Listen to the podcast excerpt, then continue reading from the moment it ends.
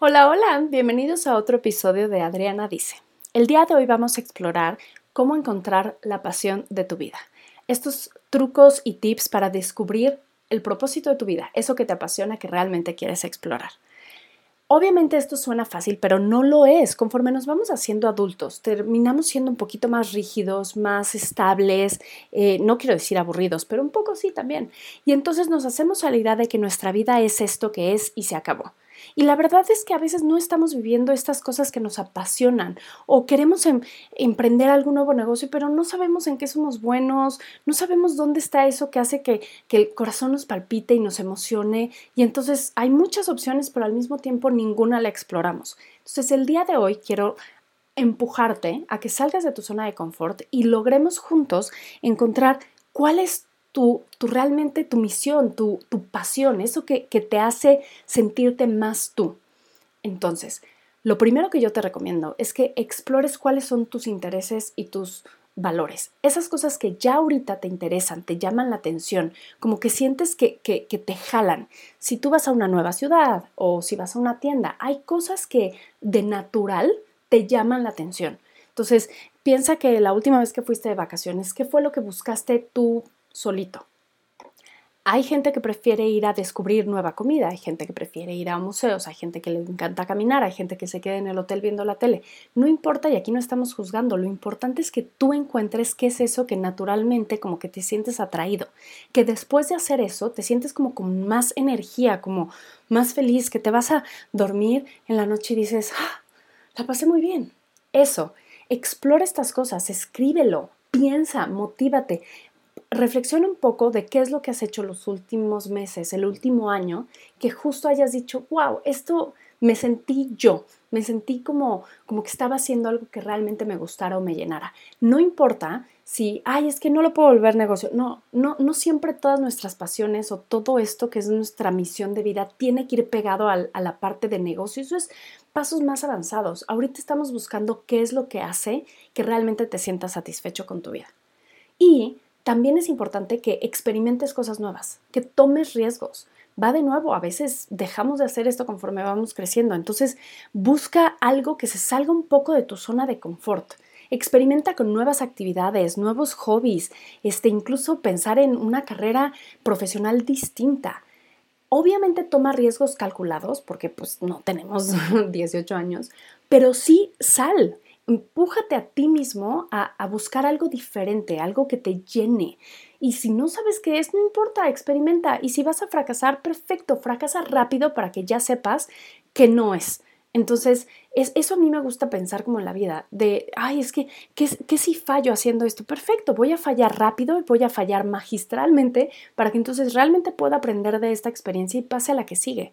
Si, si pierdo muchísimo tiempo pensando que igual, que sí, que no, es tiempo perdido. Y si fallo, pues falla, está bien, está perfecto. Si por ahí no es, ni modo, pruebas otra cosa.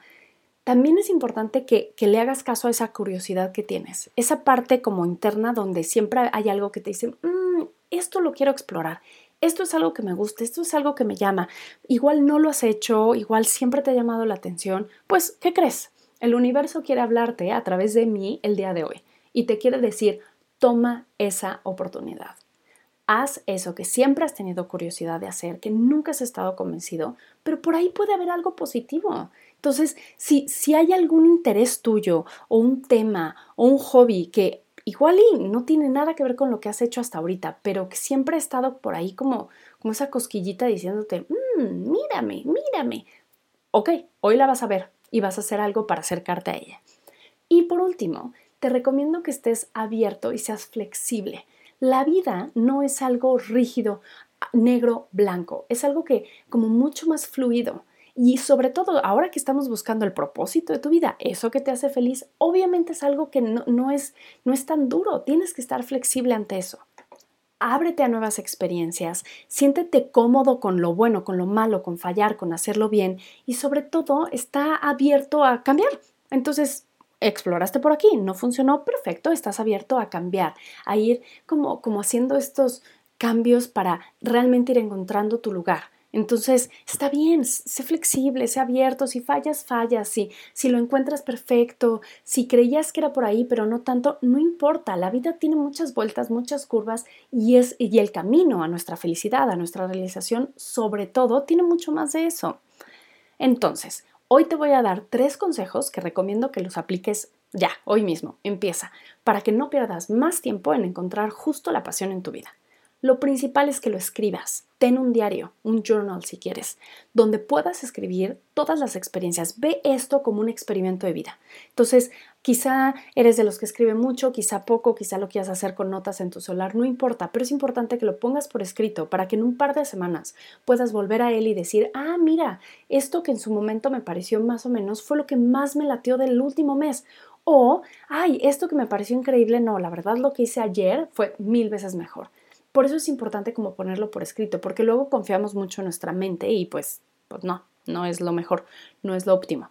Entonces, no importa si pones, fui a una clase de cocina, terrible, socks, me chocó. Perfecto, haz eso. Entonces ya sabes que por ahí tal vez no es, pero igual fuiste a una clase de pintura y dijiste, mira, no la pasé tan mal. Y entonces es importante que vayas como documentando esto, que, que, que te pongas ese como papel de investigador y tomes esto como un experimento, te hagas hipótesis de qué es lo que probablemente te esté llamando a encontrar la pasión de tu vida, pero que lo escribas, que lo documentes y vas a ver que la vas a pasar increíble leyendo esto en unos años, pero sobre todo que te va a servir a concretamente saber por dónde ir.